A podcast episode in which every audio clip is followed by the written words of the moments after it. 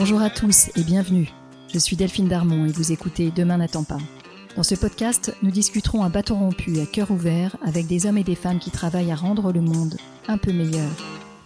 Ils sont entrepreneurs engagés, investisseurs à impact, fondateurs d'ONG, artistes activistes. Ils repensent les industries traditionnelles comme la mode ou l'agroalimentaire. Ils agissent dans les domaines de la santé, de l'éducation ou de l'environnement. Ensemble, nous échangerons sur leur parcours, les raisons de leur engagement et sur leurs projets. Mon rêve, c'est que ces histoires nous inspirent et nous servent à trouver notre propre chemin pour passer à l'action. Je vous souhaite une très bonne écoute.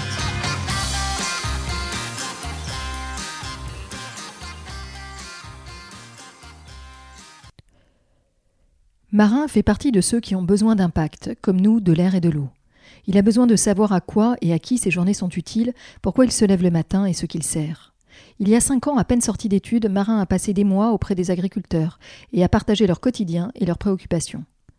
Là, il a compris la dureté de leur vie et les limites de nos filières agricoles qui laissent sur le carreau près de 20% des fruits et légumes produits à cause de leur apparence. Depuis lors, Marin s'engage. Ça a été comme un cri du cœur, je ne pouvais pas ne rien faire, nous dit-il.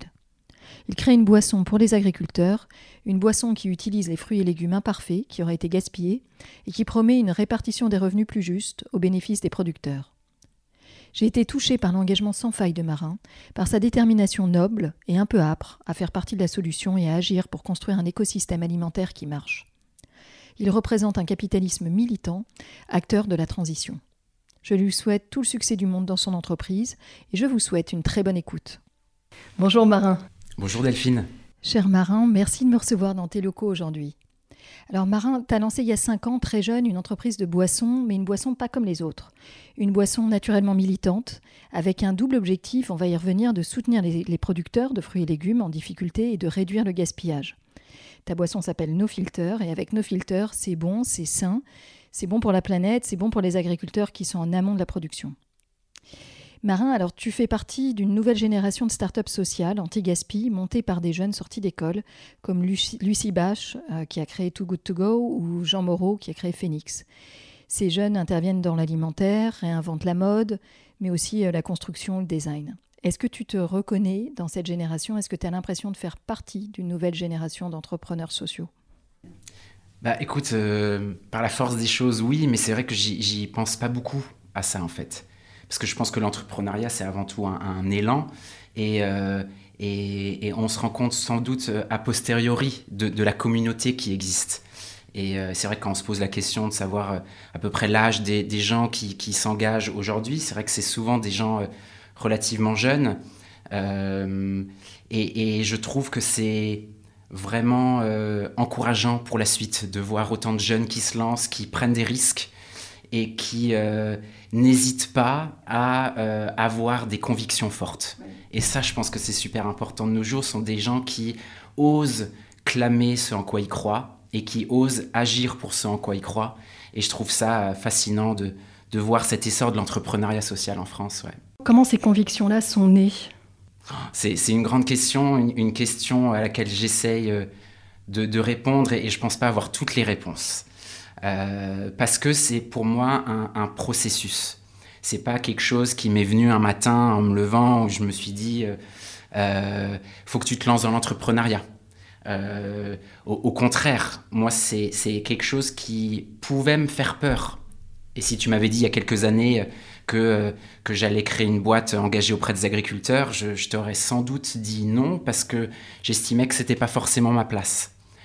Alors avant de lancer nos filters, tu as eu euh, un premier contact de proximité, un premier stage en fait dans le monde de la boisson et dans le monde d'une boisson engagée. Et ça a été ton premier choix en, sortie d'école de commerce marin. Tu m'arrêtes si je me trompe Non, non, c'est exactement ça. C'est euh, euh, pendant mon année de césure, j'ai ressenti le besoin de partir, de, mais de partir loin.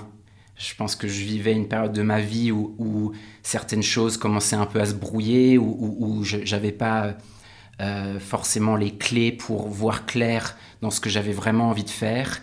Et euh, je suis quelqu'un qui agit euh, avec ses émotions et j'ai ressenti cette intuition qui me disait faut que tu partes. Et du coup, je suis parti à San Francisco dans une entreprise qui s'appelle Armless Harvest qui commercialise des produits à base de noix de coco et qui surtout construit un nouveau type de modèle économique qui remet l'agriculteur au centre de la chaîne de valeur.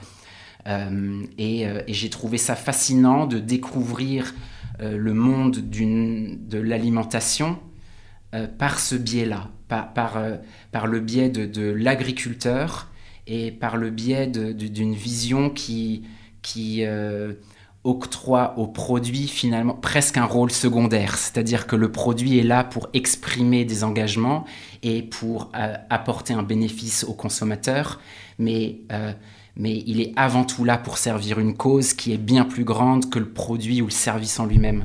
On comprend combien ça t'a influencé, toi combien ça t'a nourri. tu choisis de rentrer en France.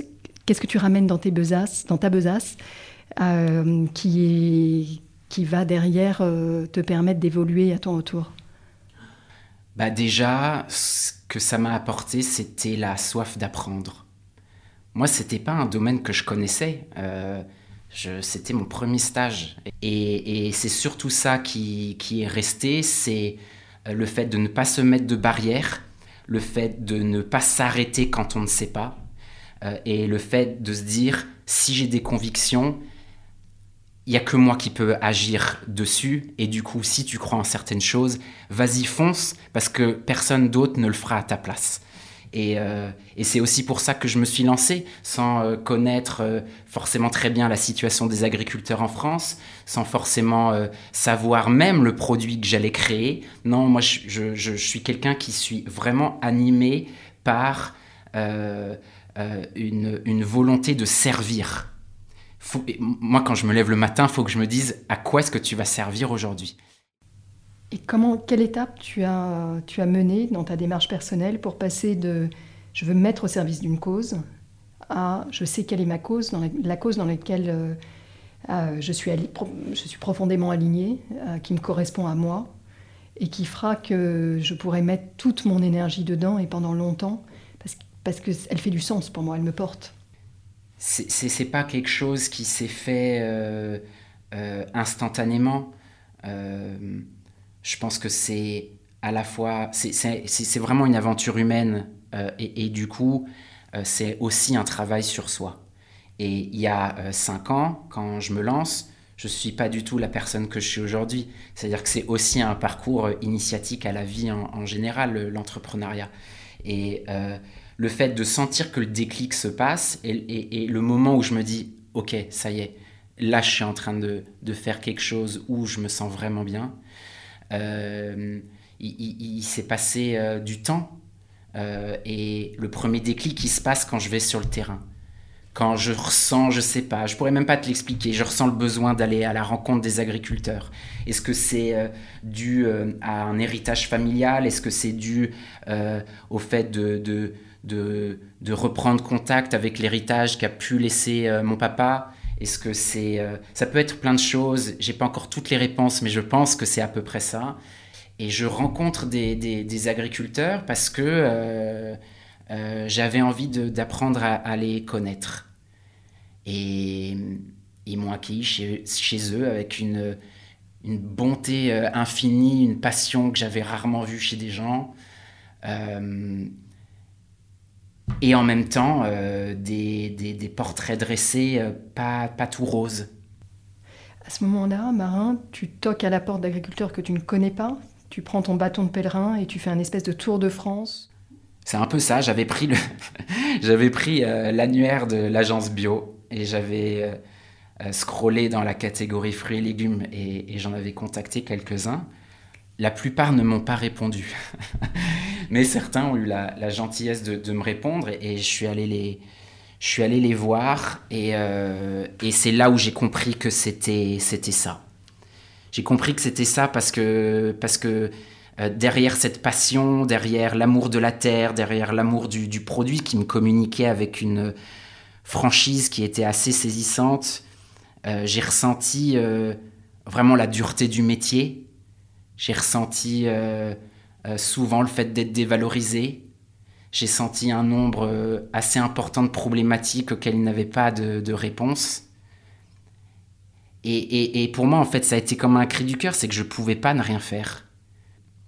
Et moi, quand je vais les voir, c'est pas pour... Euh, c'est pas pour me montrer, c'est pas pour leur dire voici ce qu'on va faire, c'est, ce n'est rien de tout ça. C'est toi, agriculteur, raconte-moi ta vie, raconte-moi ce que tu fais. Et, c'est pour ça que c'est passionnant, c'est que euh, il y a une forme d'ouverture, il y a, y, y a, grâce à, cette authenticité, à cette simplicité, il y a des liens qui se forment et eux reconnaissent en moi, sans doute, euh, un, altruisme et une authenticité qui va vraiment les servir. Est-ce que tu as aussi perçu, au, terme de, cette, de ce chemin commun, comment tu pouvais les aider? Sur quel, sur quel levier tu pouvais travailler avec eux? Oui, en fait, c'est arrivé assez rapidement. C'est arrivé assez rapidement parce que la, première chose dont je me suis aperçu, c'était le manque de lien qui existe entre les différents acteurs de la filière agroalimentaire. C'est-à-dire que chacun fait ses petites choses de son côté. Le producteur de pommes, euh, s'il n'a pas connaissance d'un artisan qui est à proximité de son exploitation, euh, souvent, il, en fait, il, va essayer de se débrouiller tout seul pour valoriser les pommes qu'il n'a pas réussi à vendre. Euh, il n'y a pas d'approche de filière globale, donc qui part du métier de l'agriculteur jusqu'à un produit fini. Et du coup, c'est là où j'ai vu un moyen pour répondre à ces problématiques. C'est la création d'un lien entre les agriculteurs d'un côté, les artisans qui, eux, amènent le savoir-faire de la transformation, euh, aussi le, rôle des institutions, que ce soit les chambres d'agriculture, les associations de producteurs, et puis euh, le rôle des marques, euh, en l'occurrence, ou de l'entreprise, qui vont rassembler cet ensemble pour y donner la bonne forme, pour, pour, donner à, cet ensemble le bon discours pour que ça touche le consommateur final. Et du coup, très concrètement, euh, ce qui s'est passé, c'est que j'ai aussi rencontré des artisans à qui j'ai expliqué le projet en disant euh, euh, j'aimerais bien trouver des nouvelles solutions de valorisation pour les agriculteurs qui ont du mal à en trouver, que ce soit pour leurs écarts de tri, leurs invendus, les problèmes de surproduction, les problèmes de sous-production.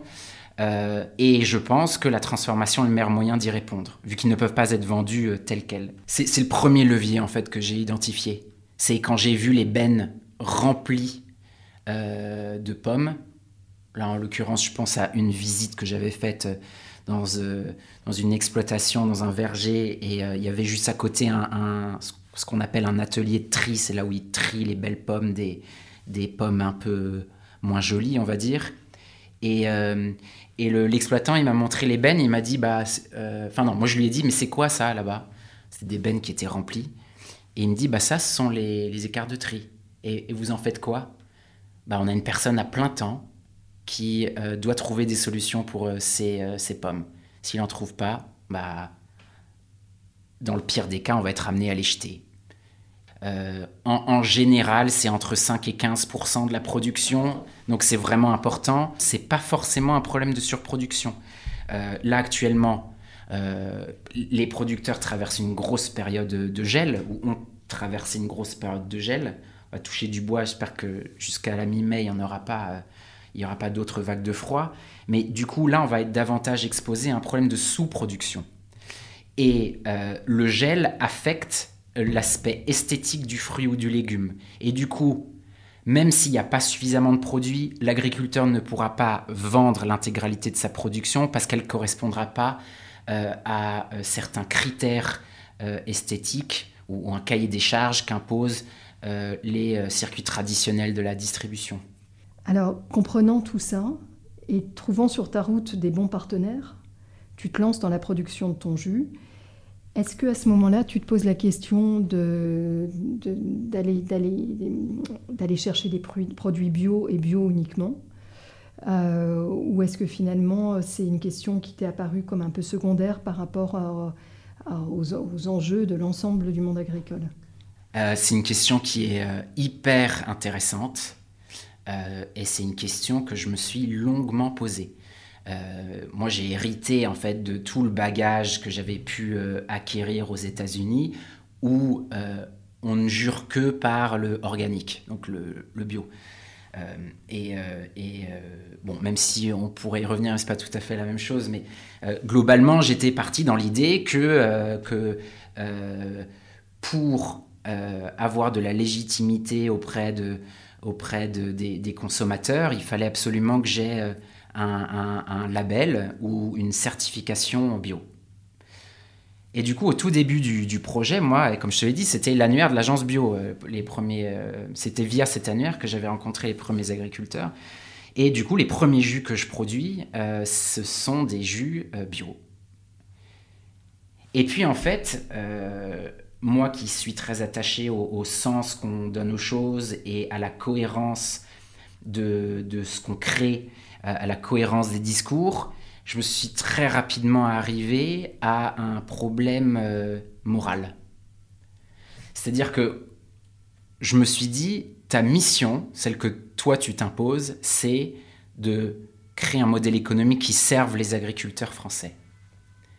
Mais sauf que la réalité de l'agriculture en France, c'est qu'il n'y a euh, que environ 10% des exploitations euh, qui sont bio. Euh, il y a beaucoup d'agriculteurs qui ne veulent pas aller dans cette voie-là. C'est une voie qui est contraignante, qui est euh, coûteuse et dont les bénéfices ne peuvent être mesurés que plusieurs années après le lancement de, de, la transition. Et en fait, c'est une, une, remise en question aussi du métier de l'agriculteur, qui, il faut le rappeler, est également un entrepreneur. C'est-à-dire que lui, il gère, un, il gère une exploitation. Et donc des termes comme euh, euh, rentabilité, productivité sont des termes avec lesquels il est très familier. Je pense qu'on a tendance à trop euh, souvent l'oublier. Et ce, sont des discours que j'ai entendus. Hein. Je ne te dis pas forcément que c'est ce en quoi je crois absolument, mais c'est un discours qui est carrément compréhensible. C'est eux me disent, mais si j'ai un, gros, gros problème euh, de... Euh, de euh, gros problème qui, potentiellement va me faire perdre 70% de ma récolte. Et que je, pour lutter contre ce problème-là, je dois utiliser un pesticide d'origine chimique, parce qu'il n'y a pas d'autre solution. Qu'est-ce que je fais? Je perds 70% de ma récolte, ou j'applique quelque chose de façon raisonnée pour préserver ces 70% moi, j'ai pas la réponse à ça. C'est-à-dire que moi, je suis pas dans, un jugement de ce qui est bien ou mal. Je, fais juste le constat que en France, il y a des agriculteurs qui ne veulent pas, pour certaines raisons, ça c'en est une, et qui aussi euh, euh, font le choix de, la multitude de types d'agriculture. Donc pour ta boisson, tu fais le choix d'aller chercher des agriculteurs qui travaillent de façon raisonnée, et que tu choisis euh, chaque, euh, chacun d'entre eux a été choisi avec, avec grande attention de ta part. Oui, c'est vrai que on, est dans l'obligation d'avoir un cahier des charges assez précis parce que c'est pas parce qu'on s'engage auprès des, agriculteurs qu'on peut s'engager auprès de tous les agriculteurs. Je fais quand même attention à la matière première qui est intégrée à mes jus.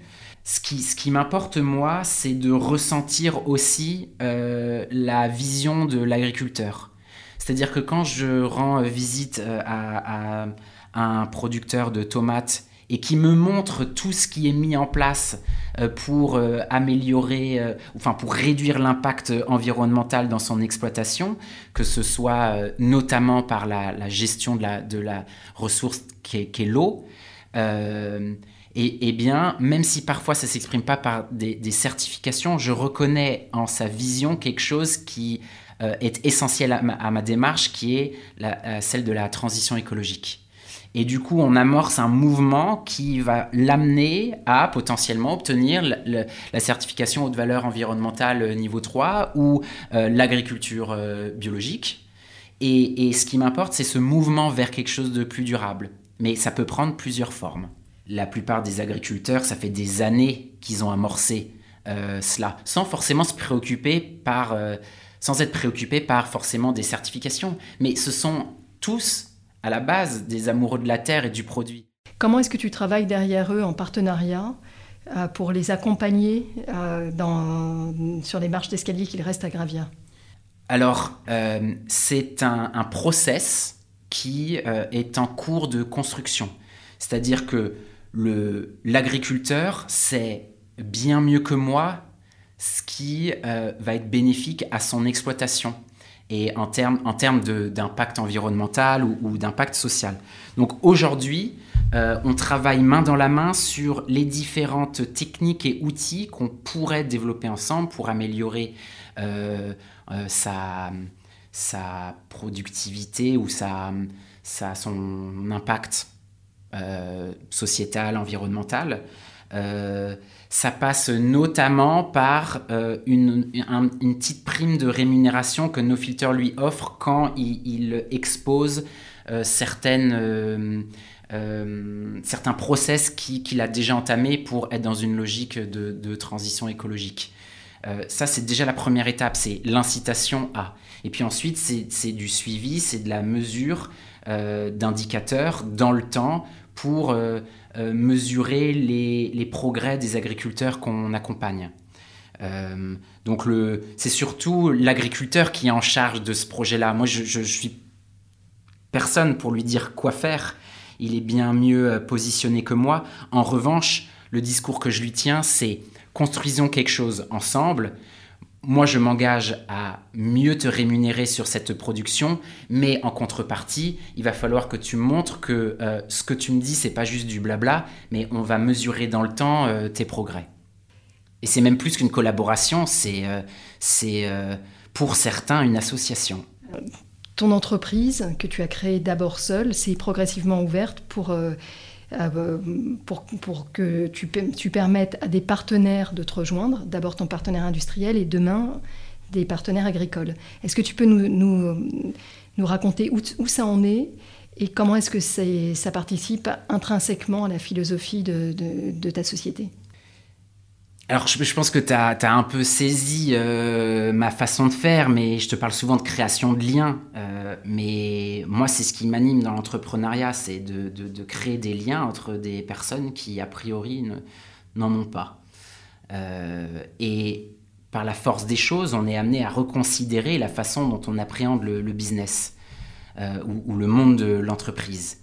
Et je suis contre ce qui pourrait aller, euh, euh, ce qui pourrait aller à l'encontre de l'un ou, l'autre des parties dans le temps. Et du coup, la relation client-fournisseur, pour moi, euh, elle n'a que peu de sens si on est véritablement engagé. Pourquoi je te dis ça? C'est parce que très souvent, on m'a dit, en quoi es-tu différent? En quoi est-ce que ton produit est mieux que les autres? C'est quoi ta preuve J'en ai déjà entendu, moi, des marques euh, qui disent être euh, anti-gaspi, être pour la transition écologique, être bio, être dans la juste rémunération. Donc, toi, nos filters, qu'est-ce qui fait ta différence et qu'est-ce qui te donne la légitimité de dire que tu soutiens les agriculteurs? Et donc, à partir de mon affinité avec euh, l'entreprise, avec ce, côté très associatif, ce côté très collaboratif, et une volonté de construire quelque chose de nouveau qui puisse durer dans le temps, il a été très naturel pour moi que d'imaginer une structure où à la fois les agriculteurs, les artisans euh, transformateurs et l'ensemble des acteurs qui participent à la création du produit deviennent euh, actionnaires.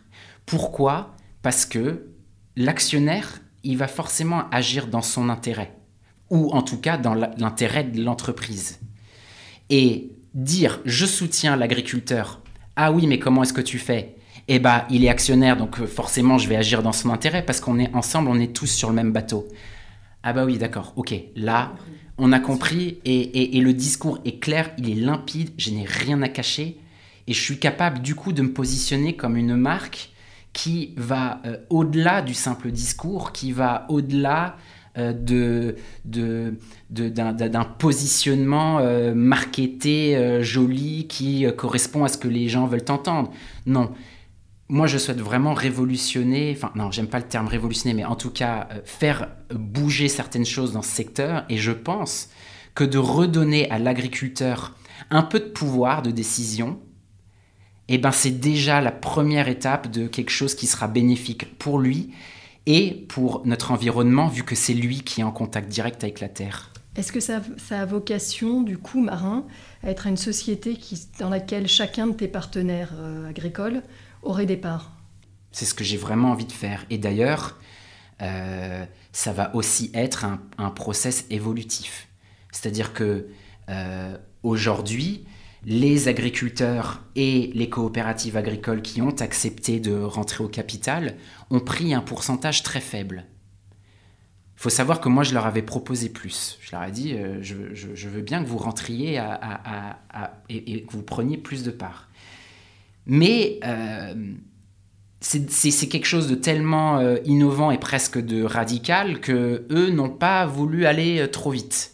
Mais ce qui m'intéresse, c'est de, de, voir qu'ils acceptent déjà de rentrer au capital, et ça, ça valide euh, et ça formalise une certaine vision et une certaine mission que je veux donner à, nos filters. Et dans le temps, les pourcentages vont être amenés à, grandir parce que de plus en plus, ça va être euh, une marque qui, va être, qui leur est dédiée. Quels sont tes projets pour les mois à venir? Alors, il y a euh, beaucoup de projets. Il y a euh, tout ce qui touche au développement de, cette structure qui accueille désormais les agriculteurs. Euh, il y a tout un gros plan de communication qui va se dérouler dans les prochains mois autour de ça pour positionner la marque comme la vraie marque engagée auprès des agriculteurs. Et il y a aussi tout un gros travail sur la pénétration du marché euh, qu'on doit vraiment développer, mais qui passera par euh, l'acquisition d'une légitimité auprès des yeux euh, des, distributeurs et du, grand public. Donc retravailler sur l'identité de marque pour que les messages soient bien clairs et retravailler sur le nombre de magasins qui, vont te, distribuer et accompagner cette distribution. Exactement. Et puis il y a un troisième point qui concerne tous les sujets liés à la duplication du modèle. Euh, aujourd'hui, on a rassemblé des coopératives et des artisans qui sont surtout dans la région euh, centre-Val-de-Loire. Euh, mais c'est un modèle que je souhaite dupliquer dans d'autres bassins de production en France et potentiellement aussi à l'international. Et donc aujourd'hui, je suis en train aussi de travailler sur l'identification de partenaires dans le sud-ouest, en Provence, pour pouvoir apporter des nouvelles solutions à des nouveaux producteurs, des nouvelles espèces de fruits et légumes et puis potentiellement travailler sur une nouvelle gamme de produits, euh, que ce soit des compotes, des soupes, euh, des sauces, etc., pour que nos filters ne soient pas associés à un simple jus, déjà parce que c'est bien plus qu'un jus, mais, mais, mais que ce soit associé à une marque complète qui apporte toujours de nouvelles solutions aux agriculteurs grâce à des outils de transformation qui donneront lieu à des produits de qualité, artisanaux, afin de toujours avoir un impact positif euh, sur euh, notre environnement et, la filière agricole en France. Et toujours marin avec euh, des produits finalement assez peu transformés et un mélange limité de produits pour garder l'authenticité du goût. Exactement, en fait, le positionnement que je souhaite donner, que je donne en fait à cette marque est à l'opposé des, des, marques purement fonctionnelles qui communiquent sur les bénéfices apporter aux consommateurs, donc euh, euh, les, les, les, marques un peu healthy, etc. Moi, je ne suis pas là-dedans, mais vraiment pas, parce que c'est pas du tout euh, ma vocation. Moi, je suis là pour simplement dire à un agriculteur, tu as un problème pour valoriser tes pommes, eh bien, créons ensemble un produit qui répondent à ce besoin-là. Et du coup, t'es pas obligé d'aller dans quelque chose de super exotique avec des ingrédients euh, hallucinants. Euh. non, moi je souhaite quelque chose de brut qui réponde à un problème, qui soit bon avant tout, mais qui ne soit pas et simple. Voilà, simple. Faisons simple. C'est déjà très dur de faire simple. Marin, avant de conclure, j'avais envie de t'entendre sur euh, les des personnes qui t'auraient inspiré ou des personnalités qui t'auraient inspiré au fil de ta démarche. Et peut-être aussi si tu as euh, des livres ou des films euh, que tu as envie de partager avec euh, nos, auditeurs. Alors les personnes qui m'ont inspiré, forcément je dirais les, deux fondateurs de qui j'étais très proche chez Armley Sarvest, donc Douglas Ribou et, Justin Gilbert. je pense que mon père aussi tient une place importante dans le parcours que j'ai aujourd'hui. je pense que s'il n'avait pas fait ce qu'il a fait, euh, s'il ne s'était pas engagé dans le monde de la viticulture, sans doute que je ne me serais jamais lancé dans cette voie-là. Euh, je n'oublie pas euh, cet aspect très important dans ma vie. et puis je dirais aussi que mon frère jumeau est une, toujours une source d'inspiration pour moi. Il travaille avec toi? Non, pas du tout. Alors lui, il a un parcours très, très différent, tout aussi tout aussi, on va dire, euh, impactant, euh, euh, je trouve. lui, il est dans le, le, soutien des, des, addicts. Étant lui-même alcoolique, ça fait plus de cinq ans qu'il a arrêté de boire, il, s'est engagé auprès des, des, des, alcooliques pour leur apporter des solutions et pour les soutenir dans cette maladie.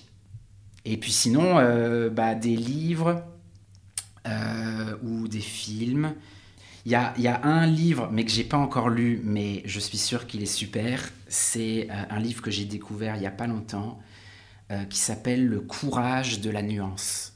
J'ai lu le, titre et j'ai lu le dos du livre, et en fait, je, je pense que ça va être très très intéressant parce que je trouve que être tranché dans ses convictions, c'est important, mais que la nuance est aussi euh, une forme de courage qu'on a souvent tendance à euh, euh, oublier, et qu'il en faut, je pense, du courage pour mettre un peu de nuance. Marin, si on doit te, si on cherche à te joindre aujourd'hui, si tous les les, les, les, personnes qui nous écoutent, qui font partie de la grande distribution, par exemple, cherchent à te joindre, nos filters, on te trouve euh, sur Instagram évidemment, sur LinkedIn. Oui, alors c'est euh, donc c'est nofilter.eco. Euh, vous pouvez me contacter directement sur le site. Sinon, c'est les réseaux sociaux, que ce soit Facebook, Instagram et LinkedIn, c'est NoFilter France. Merci beaucoup, Marin. Merci pour ton témoignage. Mais je t'en prie. Merci. Un grand merci de nous avoir écoutés jusqu'ici. J'espère que cet épisode vous a plu. N'hésitez pas à nous laisser vos commentaires ou suggestions d'invités sur Instagram. Enfin, si le podcast vous a plu, allez vous abonner et notez-le 5 étoiles bien sûr sur Apple Podcast. Vous pouvez même demander à vos amis, à vos enfants, à vos voisins, aux amis de vos amis, aux voisins de vos voisins, de mettre une note au podcast. C'est comme ça seulement que Demain n'attend pas gagnera de la visibilité et sera trouvable sur les plateformes. Alors je vous dis à très bientôt pour un nouvel épisode.